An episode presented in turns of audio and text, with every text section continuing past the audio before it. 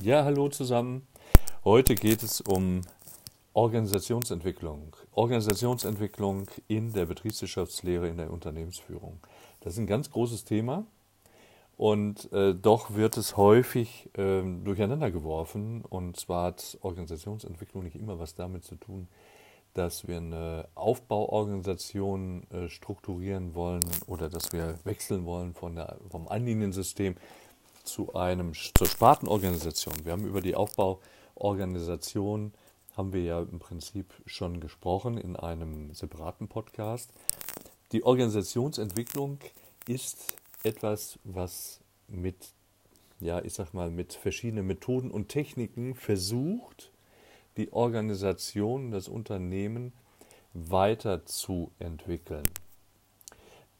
Das Ganze kann man vergleichen mit den Prozessen innerhalb eines Change Management. Häufig wird Change Management ähm, mit Organisationsentwicklung gleichgesetzt. Also das heißt also, dass man hier beispielsweise die klassische Organisationsentwicklung einfach mit Veränderungsmanagement gleichsetzt und ähm, dann auch die entsprechenden Techniken und Methoden hier entsprechend dann eben versucht übertragbar zu machen.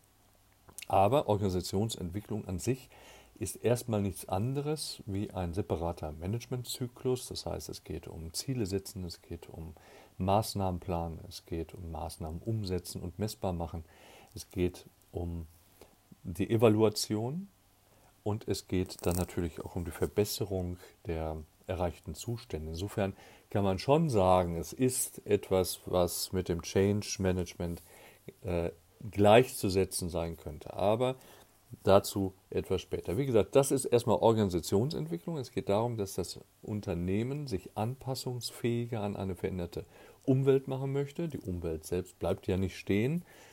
Und äh, das Unternehmen muss eben immer wieder neue Anpassungsvorgänge vornehmen. Es muss also verschiedene Lernphasen innerhalb ihres Organisationsprozesses durchlaufen. Dazu nutzten Unternehmen in der Regel verschiedene Methoden, verschiedene Instrumente und die prominenteste Methode der klassischen Organisationsentwicklung ist das Survey-Feedback-Verfahren. Und darunter versteht man eine Beschreibung eines systematischen Datenerhebungs- und eines Datenrückkopplungsprozesses, der den Entwicklungsschritten im Change Management ähnlich ist, muss man dazu sagen. Dieses Verfahren, dieses Survey-Feedback-Verfahren hat ein paar charakterische Züge hinsichtlich der Organisationsentwicklungsprojekte und eine starke Verwandtschaft zum Verfahren der sogenannten Selbstevaluation. Und äh, greift hier, wie gesagt, verschiedene Phasenmodelle auf und nutzt diese. Phasenmodelle selbst sind, und so kann man das vielleicht so übersetzbar machen, das sind so Wegbegleiter der Organisationsentwicklung. Es sind also, ich sage jetzt mal, Instrumente, es sind so Tools, die die Organisationsentwicklung braucht, damit es eine systematische Abfolge der inhaltlichen Anhaltspunkte und Methoden im unternehmerischen Entwicklungsprozess dann eben gibt. Das heißt, es ist so eine Richtschnur für die Organisationsentwicklung, dass diese wiederum auf wissenschaftliche Phasenmodelle dann zurückgreift. Und diese Techniken, wie ich auf Phasen zurückgreife und wie ich dann letztendlich diese Phasen im Organisationsentwicklungsprozess definiere. Das gucken wir uns jetzt mal an, indem wir uns einfach diese Phasen mal angucken wollen. Am Anfang steht die Motivations- und Analysephase. Hier geht es darum, erstmal umfassend einen Konsens zu bilden über die Notwendigkeit von Entwicklungen, von Anpassungen des Unternehmens und es geht auch darum, was weiß die äh, Unternehmung über die Veränderung und wie kann sie sich hier letztendlich dann veränderte Zustände und Zusammenhänge erklärbar machen. Das heißt, es geht hier um verlässliche qualitative und quantitative Aussagen, wie sich verändert werden sollte. Man beginnt das in der Regel mit Startszenarien und Workshops, das heißt also, Zukunftskonferenzen wäre jetzt hier zum Beispiel ein Stichwort oder Diagnoseworkshops oder Erfahrungsaustausch. Dann gibt es strategische Verfahren zur Informationsgewinnung, wie sich das Unternehmen weiterentwickeln soll, wie zum Beispiel Situations- und Diagnosetechniken wie Szenariotrichter oder auch Kraftfeldanalysen oder ganz einfach, was häufig vergessen wird, einfach Mitarbeiterbefragung, weil die Mitarbeiter sind ja Teil dieser Umwelt. Nachdem man dann in dieser ersten Phase so die eigene Motivation hat erkennen lassen, dass sich diese Organisation weiterentwickeln sollte, geht man dann, nachdem man eben über diese unterschiedlichen Analysetechniken äh, dann Antworten geliefert bekommen hat, inwieweit Agilität, also Anpassungsvermögen jetzt gefragt ist, geht man in die nächste Phase, die Planungsphase. Hier geht es um Konzeptionalisierung einer sogenannten Entwicklungsstrategie. Das heißt also, wo geht es hin und wie wollen wir da hinkommen. Das ist ein systematisches Verfahren zur Zielbildung und auch zur Zielhierarchisierung. Das heißt, es werden hier Zielmatrizen erstellt, Teilziele gebildet, Maßnahmen geplant.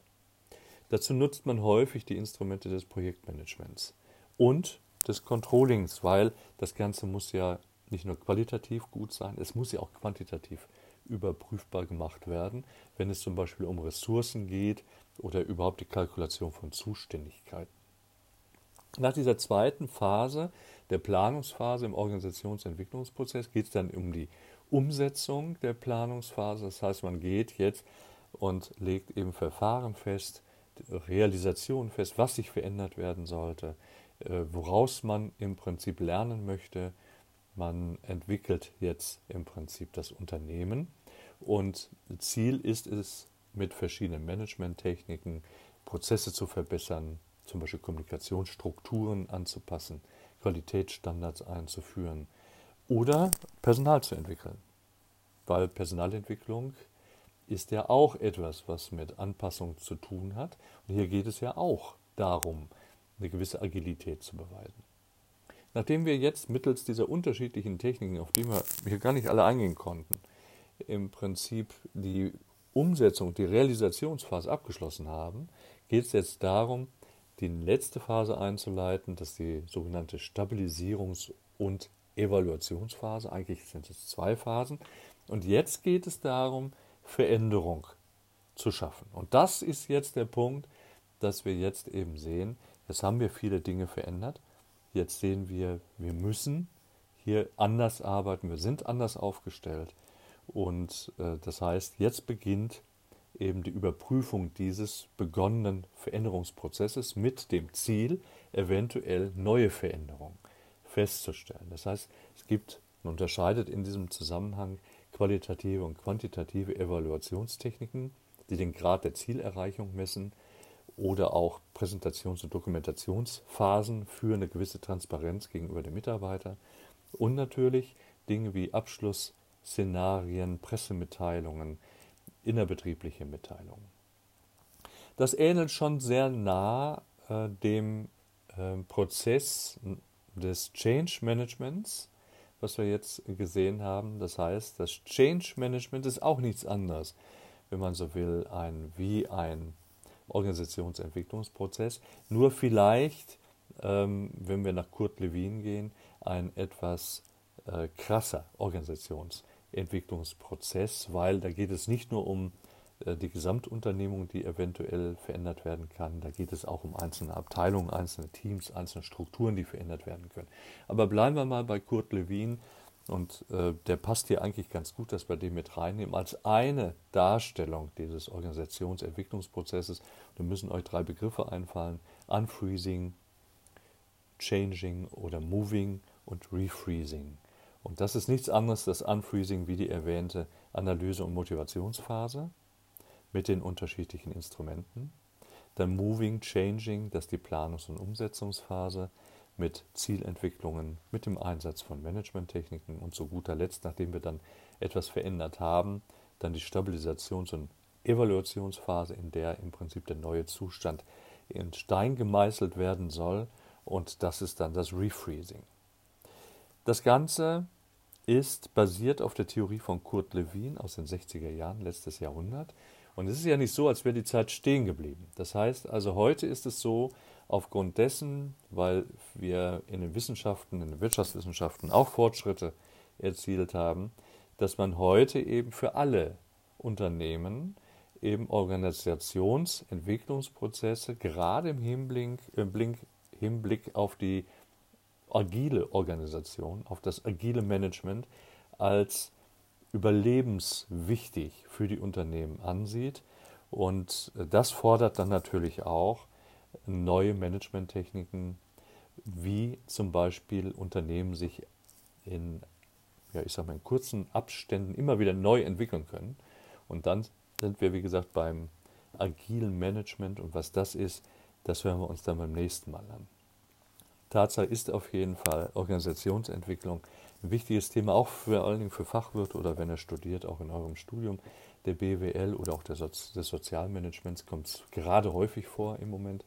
Und äh, das heißt also, hier geht es viel um Veränderungsprozesse in der Gesamtorganisation und wie wir diese unter Beteiligung der Mitarbeiter eben erfolgreich durchführen können. Das ist Organisationsentwicklung. Und das war für heute erst einmal, und ich glaube vor Weihnachten dieses Jahr, war das auch unser letzter Podcast, nicht der letzte Podcast, aber jetzt erstmal vor den Feiertagen, letzter Podcast. Ich wünsche euch ein frohes Weihnachtsfest. Ich wünsche euch alles Gute, lasst euch beschenken oder macht euch einfach einen gesunden und einen vor allen Dingen einen glücklichen Abend. Wir hören uns wieder, wahrscheinlich auch in absehbarer Zeit mit neuen spannenden Themen rund um Wirtschaft, Pflege oder auch Gesundheitsökonomie. Bis dahin, macht's gut.